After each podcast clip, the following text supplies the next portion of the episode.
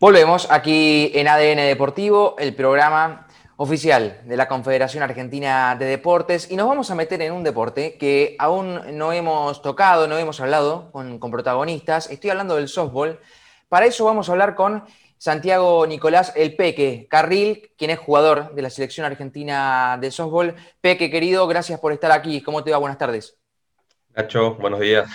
Perdón que te, te, corrija, buenos días. Bien, la verdad que muy bien. Este, entrenando como, corresponde. La verdad que después de, esta pandemia, esta cuarentena que, estamos pasando, eh, costó bastante retomar las actividades, eh, sobre todo lo que es la parte de cancha y eso. Así que, pero bueno, de a poquito.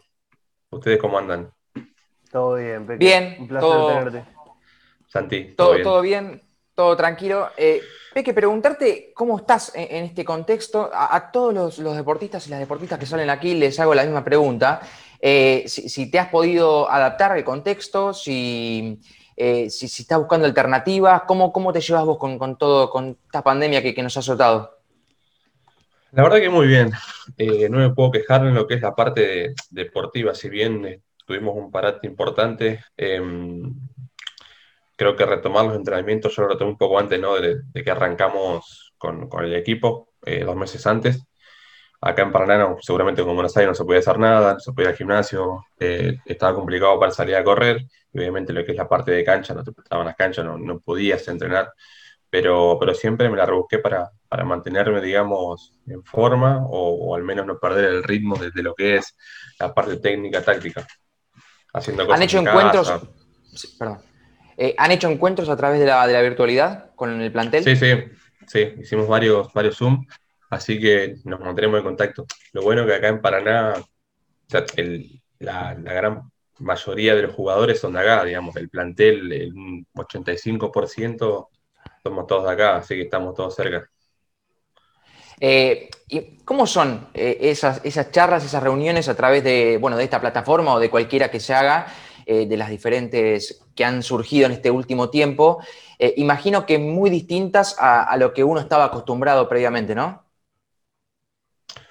No, totalmente. Lo que se puede hablar eh, en persona o, lo que es toda la parte grupal con normalidad no tiene nada que ver una reunión por Zoom, digamos. Este, si bien son reuniones muy serias, creo yo que no son tan tediosas, ¿no? son muy cortas y, bueno, van, van al, al, punto que estamos buscando. Creo que no, no se hace muy largo ni, se buscan temas porque tampoco podés solucionar muchas cosas a través de una pantalla. Sabes muy bien que es un deporte, como todos los deportes en realidad, que no se vos podés decir muchas cosas, pero si no lo llevas a la práctica, me parece que no, no sirve mucho. Eso es mi punto de vista. Y creo que también de los entrenadores también. Si bien ellos trabajan mucho para, esto, creo que, que nosotros necesitamos entrenar como, como todos los deportes que te, consulto si ya tienen noticias para la vuelta a, las prácticas, eh, por lo menos como estábamos acostumbrados antes, con los protocolos correspondientes y demás, eh, o todavía no, se habló nada de eso. Sí, sí, arrancamos hace dos semanas, casualmente. Bien. Em, sí, dos, dos semanas. Eh, grupos de 10 personas, somos 20 en el plantel 22, como 10 o 11. Eh, con los protocolos, tipo, no sé si entendés mucho el deporte, eh, con estaciones de bateo, digamos, todo trabajando a dos personas, eh, como es un campo grande, digamos, la cancha, nos podemos dividir bien, obviamente, con todos los protocolos. Peque, sos un hombre de selección argentina, sos campeón del mundo, saliste campeón del mundo el año pasado, ya nos vamos a, eh, a meter en eso para, que nos cuentes un poco en detalle, pero contanos a nosotros y también a la gente, eh, ¿dónde estás jugando a nivel clubes? Bueno, a nivel clubes estoy jugando en Don Bosco, eh, acá de Paraná, y a nivel internacional de clubes estoy jugando para Hill United, un equipo canadiense ya hace 8 o 9 años. 8 años. ¿Cómo, sí. ¿Cómo es eso? ¿Se juegan en los dos equipos al, mismo tiempo? ¿Cómo funciona? Eh, no, la temporada en Estados Unidos y Canadá, que es la misma, que comparten temporada, se juega en el verano allá, que sería el invierno de acá. Sería desde principio de junio hasta fines de agosto. Y acá la temporada arranca a fines de septiembre y termina en mayo, o sea que coincide justo. Lo, bueno, digamos, que nunca perder rodaje porque terminas acá y te vas para allá y después, o sea, yo si no hubiese sido por la pandemia y capaz que hace 7, 8 años que no paro de jugar al software todo el año, digamos. De hecho, hace, hace 8 o 9 años que no tengo invierno, que no tenía invierno.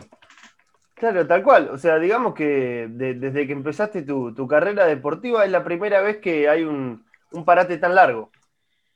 Y, hace, y hace 10 años, ponle que sí, porque yo viajo hace 10 años. Así que sí, 10 años que no, que no paro, literalmente.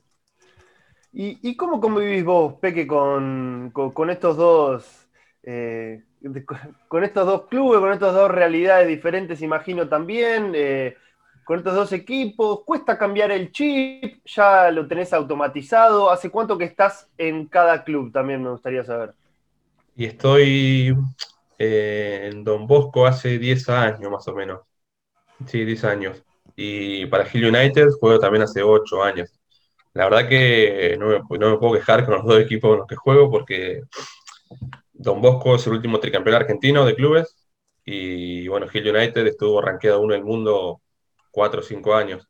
El último mundial que ganamos de clubes fue en 2017, pero 2013, 14 y 15 ganamos también. Eh, así que no, me puedo quejar por, el nivel. Peque, ¿es normal esto que, que, vos estás contando, que los jugadores tengan dos clubes distintos o, es tu caso nomás? No. Em, bueno, es lo temita que te voy a contar más adelante, pero te lo, te lo cuento ahora. La verdad es que desde el año 2000 en adelante, del, sí, del 2000, empezaron a viajar pocos jugadores de la, Argentina a, la temporada. Y en los últimos 10 años cambió un montón. Ponele, en el 2010, todos los años acostumbramos nosotros a sacar una foto en la inauguración del Mundial de Clubes. Y el 2010 en adelante cambió una guasada la cantidad de jugadores que iban a jugar allá. Obviamente eso lo hace excelente al deporte argentino, ¿no? En tanto crecimiento de nivel, experiencia y todo. El año pasado éramos 45 jugadores argentinos jugando la temporada. 45 o 50, no, no recuerdo. Diciendo que en el año 2000 arrancaron tres, ponele. Claro. Eh, ¿Entendés? Un, montón. Y, sí, la verdad que es un número importante. ¿Y de, cuánto está conformado el plantel de la selección argentina? Eh, el plantel que va a los, juegos, por ejemplo, es depende. En los mundiales se juega con 17 jugadores y los juegos panamericanos, o sea, de la ODEPA, se juegan con 15 jugadores los Juegos Panamericanos. Ahora los clasificatorios panamericanos de softball se juega con 17. Hoy en día estamos, creo que somos 22 en el plantel del equipo mayor. Claro, digamos que prácticamente puedes armar dos planteles eh, con jugadores argentinos eh, en la Liga de, los Estados Unidos, que imagino será una de las más competitivas del mundo, ¿o no? Sí, totalmente. El 90% de los jugadores juega ya hace años ya. Eso también lo que nos dio el nivel, digamos, para lograr lo que logramos creo yo que, que sin roce internacional constante no, no, puedes avanzar, digamos, no, no puedes progresar. Totalmente. Peque, ¿y a, qué le atribuís esto? Esto de que de repente hayamos pasado de tener tres representantes argentinos a tener más de 40. Y yo lo retribuyo a la gente que, ha hecho este, su labor, digamos, con, en, recomendar gente, jugadores, eh, y obviamente el nivel que tenemos acá en Argentina, que es muy bueno. Yo considero que Argentina, o, al menos Paraná, tiene una de las mejores ligas de América. Te digo América, está top 3. Hay una liga buena en, Canadá, en Newfoundland. Y, bueno, en Venezuela también hay una liga, la liga venezolana también es buena, pero creo yo que está top 3 tranquilo. Si no es la 1, pasa raspando. De América.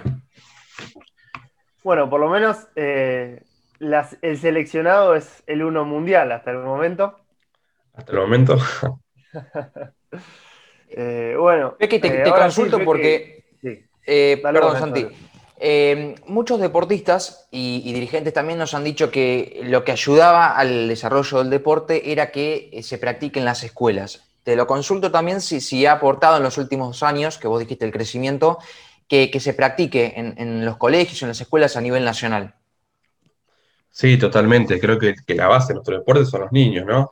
y de todos los deportes vos podés tener un buen equipo hoy, pero si vos no, este, no digamos, no eh, difundís el deporte con los niños, me parece que no, no va a llegar a nada. O sea, lo tenés hoy, pero mañana ya no, ¿entendés?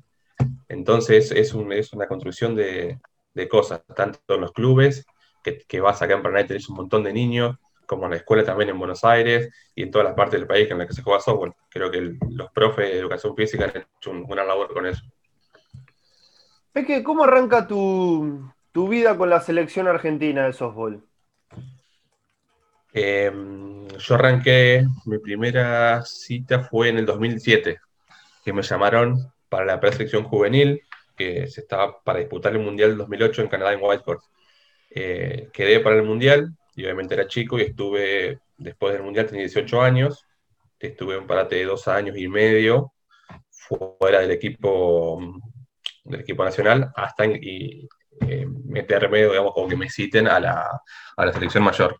Y ahí entré en el año 2010, quedé fuera de los Juegos, eh, no me acuerdo, los Juegos del Alba, creo, en Venezuela, que Argentina los ganó, y 2011 ya, ya, entré.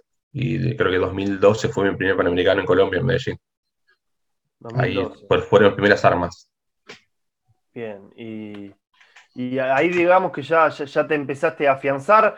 ¿Sucedió lo mismo con, el resto de los chicos, con el, o sea, con los integrantes del equipo que terminaron coronando el año pasado? ¿O ellos ya estaban? Eh, ¿Cómo se dio esa, esa camada de jugadores? Eh, ayúdanos a conocer un poco. Eh, y de mi camada de 2008 no hay muchos jugadores. uno, dos. Creo que somos dos o tres como mucho. Hay muchos jugadores de la camada del 2012 que fueron campeones del mundo acá en Paraná. son chicos más jóvenes. 2012 y 2014. chicos de 25 años, ponele. Y después los más viejos viejitos, que tienen 35, 35 años más o menos. Pero sí, creo que de la cama del 2008, o sea, la, edad promedio sería 30 años, que es la mía, eh, y somos dos o tres, no somos muchos. ¿El resto son jóvenes? Y la mayoría son jóvenes, sí, hay muchos, muchos chicos de entre 22, ponele, y, y 25, 26 años. Una, gran noticia entonces de cara al futuro. Hay, hay material todavía, hay vigente. Sí, ojalá que sí. Bien. que sabés que el otro día charlábamos con Leandro Tolini, el jugador de los Leones, que también habían sido campeones. Eh, bueno, y ustedes lograron el campeonato mundial. Y te quiero consultar, eh, se lo preguntamos a él también y le preguntamos a cada uno de los que salen que lograron el campeonato, eh, si tuvieron la difusión necesaria, si, si creen que, se, los ha visibilizado como ustedes merecían. Sí, a lo que era el deporte, a, cómo lo tenían, cómo lo toman en, cuenta, digamos, sí. La verdad que hubo un, cambio de rotundo de, lo, que era a lo, que es en realidad el deporte, a lo que se lo valora ahora en Argentina. Y eso está muy bueno, ¿no? Creo, creo que para el, para software eso se lo merecía. Si bien no habíamos logrado el campeonato mundial antes, o sea, de, mayores, sí, de juveniles, porque tienen dos, creo que, que ahora estamos donde tenemos que estar. Bien. Eh, Peque, hablame un poco de. Ahora sí, vamos a meternos de lleno en, la Copa del Mundo que, se llevó a cabo el año pasado en República Checa. ¿Estoy en lo cierto? Así es. Eh, pregúntame. Nada, contame un poco cómo llegaron, si ya se veían eh, tan bien en la previa, con qué expectativas llegaron, con qué se encontraron allá eh, a medida que iban transcurriendo los partidos. Bueno, así verdad, arrancamos una gira en Italia de una semana, haciendo partidos amistosos, donde nos fue muy bien, digamos, si bien no jugamos contra ninguna selección, sino contra combinados, eh, para afianzar, digamos, de entrada, obviamente vos sabés perfectamente que, que hay que sumar juegos antes de una competencia así, así que arrancamos por ahí. Después nos fuimos a República Checa, donde sí jugamos contra Canadá y contra República Checa varios partidos amistosos, donde nos estábamos midiendo o sabiendo que estamos parados en realidad. Y bueno, a medida que fue transcurriendo el campeonato, creo que, nos dimos cuenta que estamos para, algo grande, ¿no? Y, a medida que, iban transcurriendo los partidos, ¿ya se sentían candidatos? ¿Fue algo como, bueno, vamos partido a partido a ver qué pasa? ¿O eran conscientes de, que realmente se podía conseguir el título y fueron por eso. No, digamos, vos entrenás para, para, ser campeón, digamos, el que no entrena para ser campeón me parece que no, que está equivocado, al menos de mi punto de vista.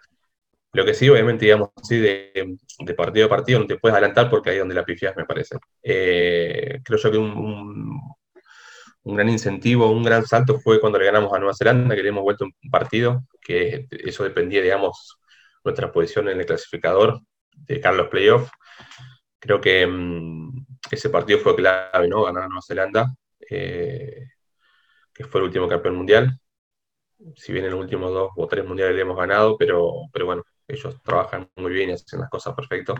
Salvo el último torneo, que quedaron cuartos, pero bueno, entre paréntesis, Nueva Zelanda llegó a todas las finales del mundo, desde la final del mundial anterior hasta desde que arrancó, digamos, el mundial de softball hace 35 años atrás, imagínate. Mirá. Pero, pero no, creo que el para ganar Nueva Zelanda como se lo ganamos sobre el final, eso nos dio un plus, digamos, extra para, de motivación y de todo. ¿Y la final contra Japón? Y bueno, la final contra Japón fue un partidazo, ¿no? Pero me parece que donde dijimos, che, estamos para, ganarla fue en la semifinal contra Canadá, que es un equipo potente, un equipo muy aguerrido que batea mucho y tiene un buen picheo. Le dimos knockout, le ganamos 7 a 0 por diferencia en cinco periodos, no le dimos chance de nada. Siendo que Canadá es un equipo que por lo general te hace partido y te mete carrera, ¿no? Creo que lo neutralizamos de, todas formas y no, le dimos chance a nada. Y, bueno, los canadienses decían, mirá los muchachos que nosotros acobijamos durante medio año, ahora nos están dando una paliza. Sí, la mayoría del, la mayoría del, equipo canadiense juega conmigo, o sea, con ellos allá hace muchos años, y no, las caras como estaban no se lo esperaban. Pero, pero bueno, el deporte es así, digamos, nosotros nos tocó perder muchas veces con ellos. Le ganamos el 2013 a Nueva Zelanda también. Lo dejamos afuera, pero obviamente el deporte siempre te da revancha y siempre creo que si vos le sos fiel y sos respetuoso con el deporte, algo te va a retribuir. que contame ese partido contra Japón que Santi preguntó recién. El día anterior, la noche anterior, eh, ¿cuántos son en la pieza concentrando? ¿Son dos? Dos, dos. Yo siempre duermo con, con Feder, otro compañero mío que es un aparato. Eh, sí, las piezas son de a dos, por lo general. Eh, no, la verdad que tranquilo, muy, muy tranquilo.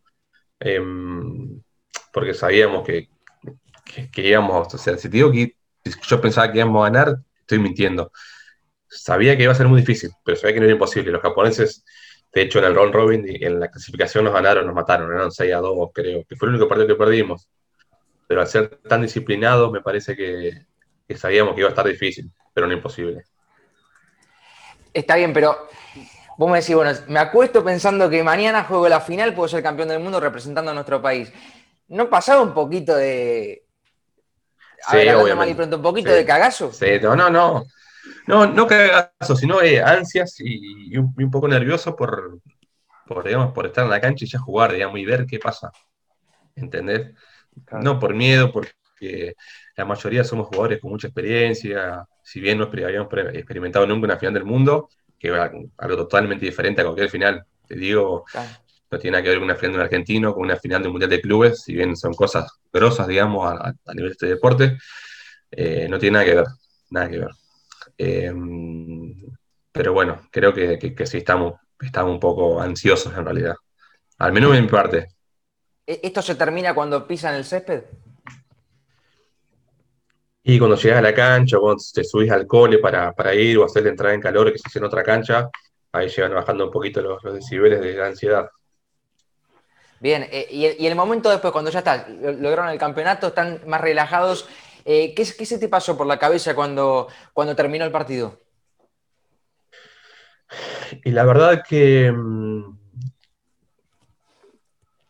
no sé, no sé qué me pasó porque fue un partido tan, tan tenso, se fue extraín, se fue suplementario, de hecho fuimos perdiendo todo el partido, fuimos perdiendo 2 a 0, y lo dimos vuelta y lo, empatamos y mm, casi lo perdemos, estuvimos a nada de perderlo si, no fuera por un amigo que hizo una jugada, de, una jugada de, maravilla, una, doble matanza, un doble play, eh, estuvimos a nada de perderlo. Entonces, como que estamos tan enfocados en eso y, y de nada termina el partido, porque creo que yo caímos al otro día, o, yo tuve la suerte de, después del, Mundial, de, volver a Praga de vacaciones, y, a los tres meses. Después, después de Estados Unidos fui a jugar el europeo y me quedé un mes más en Europa. Y fui a la cancha y creo que me senté y creo que ahí caí, terminé de caer, digamos, eh, solo en la, cancha y, ahí terminé de caer de lo que realmente hicimos. En el momento, digamos, de, gloria, cuando estás ahí, cuando termina el partido, son abrazos, lágrimas y un montón de cosas que se te vienen en la cabeza. Eh, es como tu carrera deportiva resumida en un momento. Pero en, desde mi punto de vista, lo que me pasó a mí fue mucho más groso cuando volví a la cancha solo, ponele. Era una mañana fría, no estaba en las tribunas, ponele, y me senté solo en el banco, y, ahí me di cuenta de, lo que habíamos hecho, ¿no?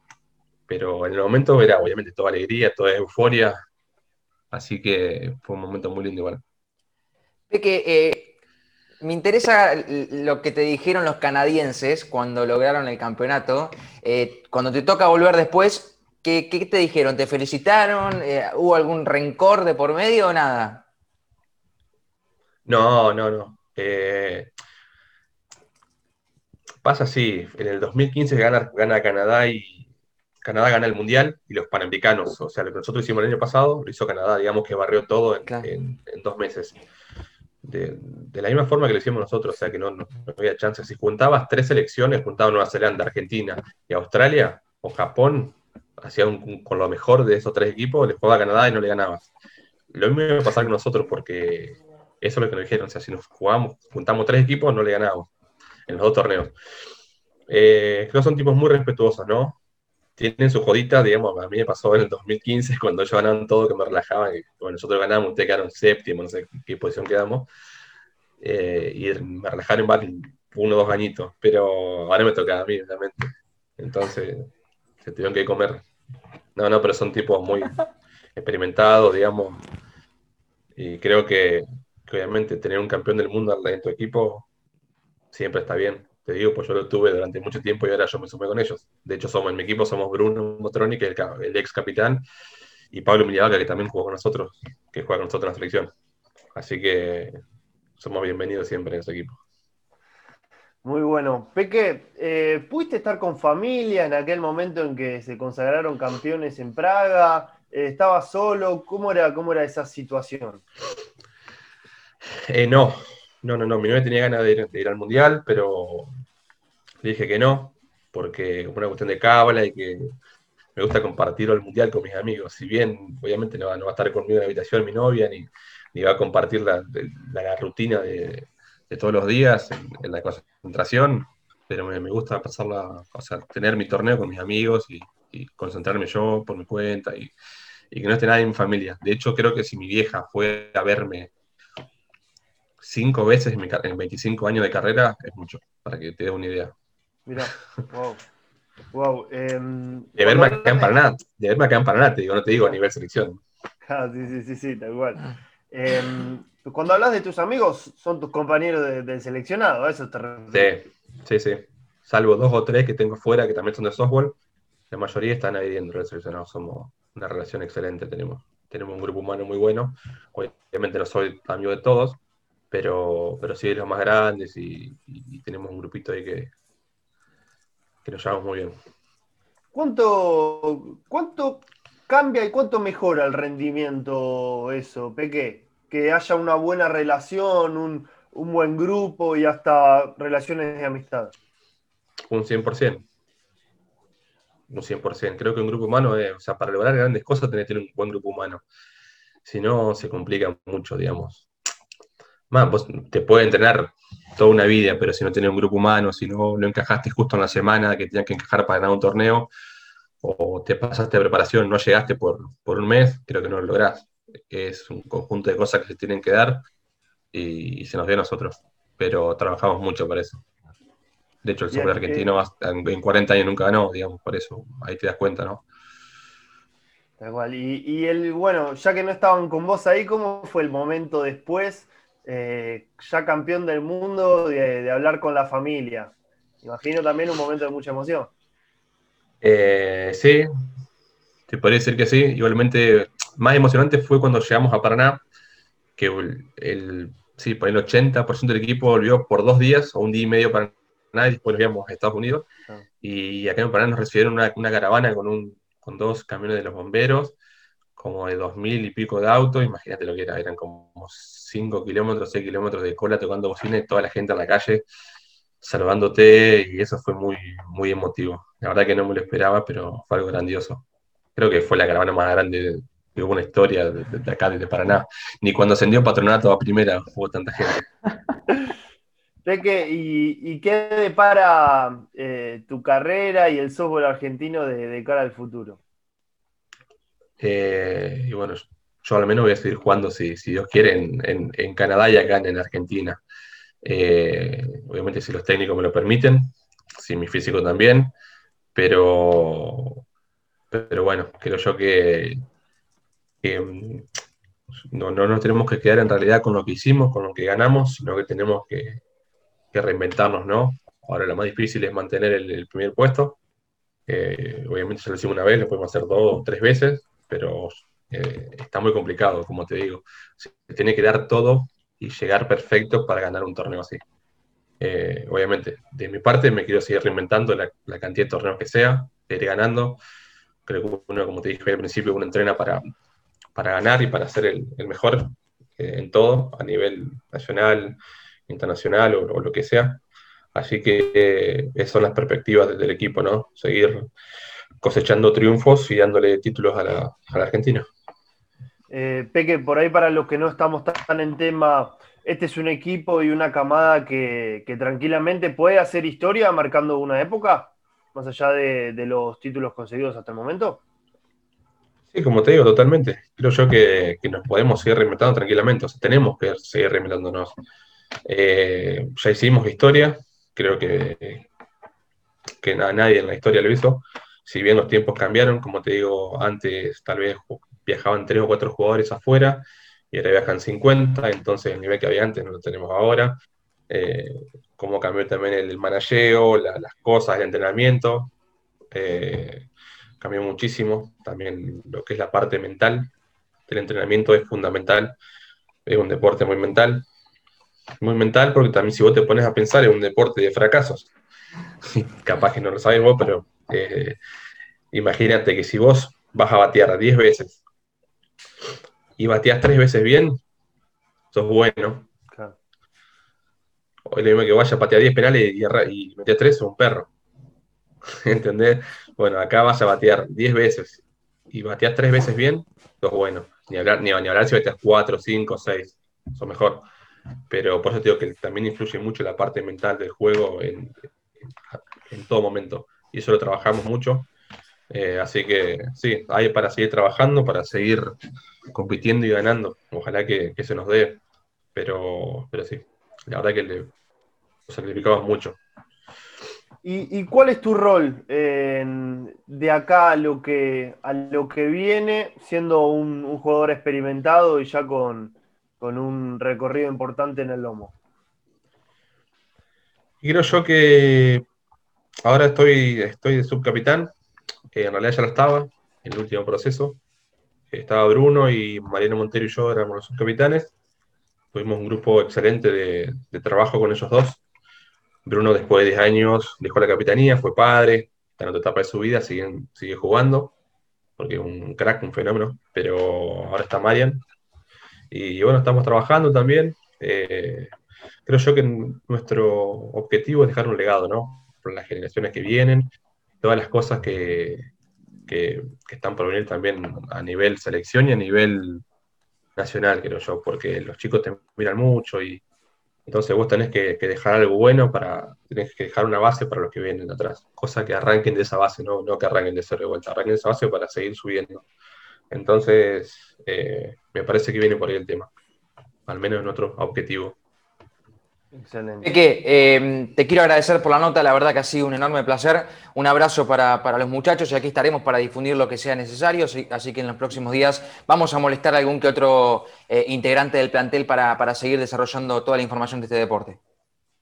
Bueno, Nacho, te mando un abrazo grande y gracias por, difundir en nuestro, nuestro deporte. Me pone muy contento que, gente de Buenos Aires y, y bueno, en especial ustedes nos tengan en cuenta. Gracias, Peque. Por favor, un abrazo grande, Peque. Saludos, muy amables. Nos vemos después, cualquier cosa, ya saben. Así que estamos en contacto. Chao chicos. Abrazo grande. Un placer. Nos vemos. Hasta luego. Adiós. Peque Carril ha pasado por aquí, Santiago Nicolás Carril, jugador de la selección argentina de softball. Eh, han sido campeones mundiales el año pasado y aquí nos ha contado toda esa experiencia, todo eh, lo que han vivido con el plantel y por supuesto eh, en este contexto y todo lo que va a venir. Caruso, hacemos una pausa, ¿le parece? Hacemos una pausa, Nacho, que tenemos todavía bastante más en este programa. Que no se le duerma al gallo, Caruso. Nos vamos a la pausa. Escuchamos un poco, dependo de usted, escuchamos un poco de música y a la vuelta ya seguimos aquí en ADN Deportivo.